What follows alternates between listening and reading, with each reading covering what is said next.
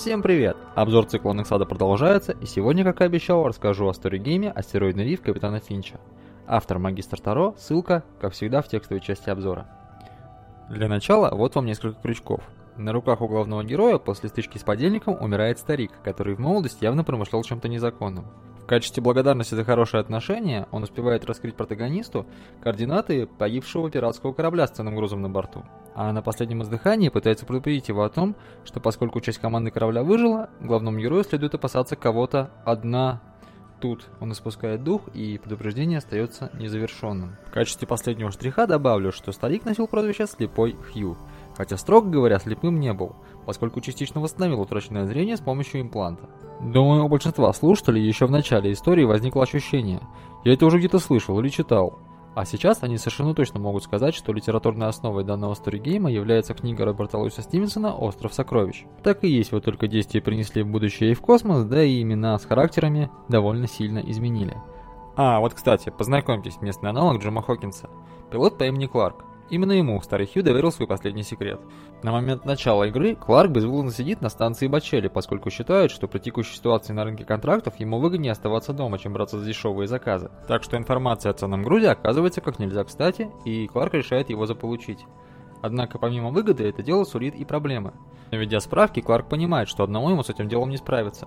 Груз представляет собой большой контейнер, так что ему потребуется корабль и несколько сильных людей в команде, чтобы перегрузить добычу с поврежденного пиратского судна и доставить ее на станцию Бачелли. Но, как вы понимаете, на все это нужны деньги, которых у Кларка, естественно, нет. К счастью, у Кларка есть знакомая, согласившаяся свести его с инвестором, который, заинтересовавшись проектом, дает деньги на операцию и нанимает капитана, который в свою очередь занимается набором команды. Увидев эту самую команду, Кларк приходит в крайнюю степень замешательства и обращается к капитану Нортону за разъяснениями. Тот говорит, что изначально кандидатов было гораздо больше, но они вдруг, без объяснения причин, стали отказываться от контракта, пока в итоге не остались эти шестеро. А поскольку вылет назначен на завтра, выбирать не приходится. Должен отметить, что удивление Кларка вполне оправдано. Сборище и впрямь довольно странное. Судите сами наемник, потерявший работу из-за конфликта с работодателем, спецназовец, уволенный по ранению и позже попавшийся на контрабанде, когда устроился на новую работу таможенником, программист, отсидевший срок за финансовые махинации, но явно не исправившийся и все так же желающий легких денег, какой-то явно мутный силач, о котором вообще толком ничего не известно. Ну и напоследок, девушка-офицер в отставке и мужчина, который утверждает, что был пленником на том самом пиратском корабле, к которому команда сейчас и направляется. Двое последних примечательны тем, что оба имеют протезы конечностей. Девушка потеряла руку, а мужчина – ногу. А вы же помните, о чем предупреждал старый Хью? Опасайся одна. Теперь осталось только решить, однорукую или одноногого. Ну или вообще эти двое тут ни при чем. Интересно, хоть кто-нибудь хоть на секунду допустил подобную мысль? Перелет до цели в целом прошел удачно, правда вышла из строя система связи, так что отправить весточку на Бачеле возможности не было но программист обещал в скором времени справиться с этой проблемой. После прибытия в астероидное поле, где собственно и находится погибший корабль капитана Финча, нам предстоит первая геймплейная задача. Из команды нужно выбрать четверых, с которыми мы отправимся за грузом. Капитан Нортон в число кандидатов не входит, поскольку должен следить за системами корабля. Выбор выходит довольно сложный. Бучер, например, очень силен, и, казалось бы, как никто другой подходит под задачу, но, как я уже сказал, он мутный, скрытный и неизвестно, как себя поведет в экстремальной ситуации. Бен утверждает, что прекрасно помнит планировку корабля, и вообще он рубаха парень, но после предупреждения Хью доверять одноногому как-то не хочется. Матильда вроде производит впечатление девушки серьезной и надежной, но она однорукая. Так что, кто там ее знает.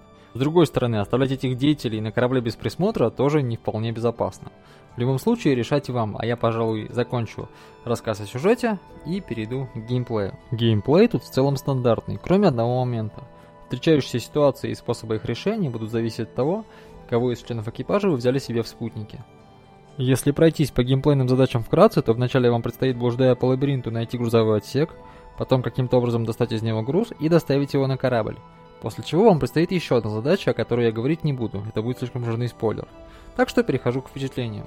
Знаете, когда я дошел до точки, на которой остановил рассказ сюжета, я очень многого ждал от игры. Я думал, что сейчас меня ждет крутая захватывающая история, в которой от моего выбора спутников зависит развитие сюжета игры, в том смысле, что если я выбрал себе в спутнике пирата, он ударит меня в спину, а если надежного человека, то он поможет мне. И вы знаете, это и так, и нет. И здесь я, пожалуй, не смогу удержаться от спойлеров, так что если вы не хотите их слушать, пожалуйста, промотайте до метки времени, указанной в текстовом описании. Как я уже сказал, от выбора спутников зависят некоторые ситуации. По большому счету, глобально меняется только ваш способ возвращения на корабль и момент раскрытия преступника. Остальные же ситуации носят скорее декоративный характер. Например, если вы возьмете программиста Винчана, он поможет вам исправить э, поломку в панели электропитания, но если вы его не возьмете, то прекрасно справитесь с этим и сами. То есть изменится только текст описания, а результат останется прежним. Но бесполезный Винчан это не самое плохое, что есть в игре. Самое плохое связано с Бучером и Беном. Сейчас расскажу подробнее. Итак, если взять на корабль Бутчера, но не брать Бена, то вернувшись к шлюзу с грузом, вы узнаете, что Бен убил капитана Нортона и захватил корабль. После чего предложил спутникам капитана присоединиться к нему, на что они с удовольствием согласились.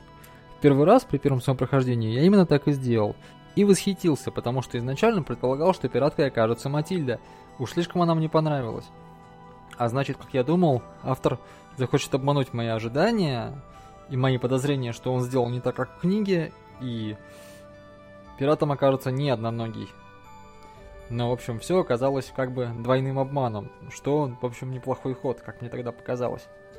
Правда, один момент меня в этом случае смущал. Если Матильда оказалась честной, и ее история боевого офицера оказалась не ложью, то почему же она присоединилась к Сильверу? Ой, извините, к Бену. Ведь по идее она должна ненавидеть пиратов. Хотя, возможно, она просто слишком обижена на правительство. После того, как пираты отчаливают вместе с грузом, Кларку приходится заняться починкой одной из спасательных капсул, выйти в космос и дождаться, пока его поберут и отвезут на станцию Бачелли. В итоге он остается и без груза, и без денег. Так что с инвестором ему расплатиться нечем. В попытке найти концовку получше я решил пройти игру еще раз, и на этот раз оставил на станции Бутчера. Поскольку в этот раз в команде не было силача, немного изменился способ доставки груза на корабль.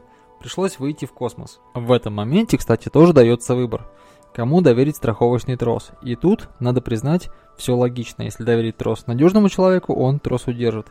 А если преступнику, то он трос выпустит. Правда, от этого меняется только способ возврата на корабль. А вернувшись на корабль, мы узнаем что? Правильно, что корабль захватил Бучер. После чего оказываемся в открытом космосе, а затем вновь на корабле Пандора. Корабле капитана Финча. После чего чиним спасительную капсулу и повторяется то же, что я описывал раньше.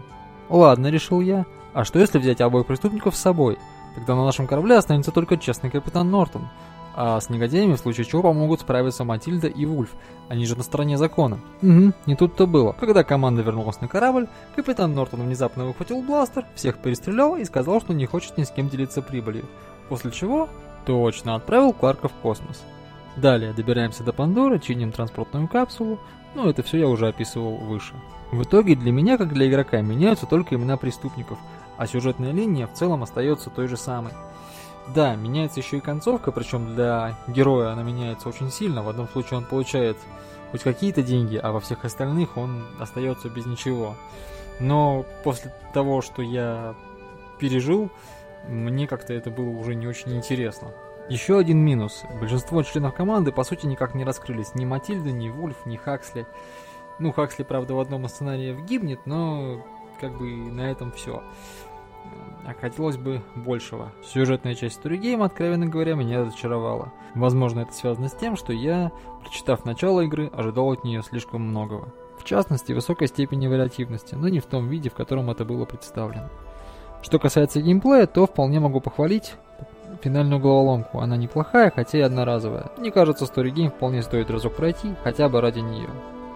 На этом все. Всем приятной игры и до новых встреч.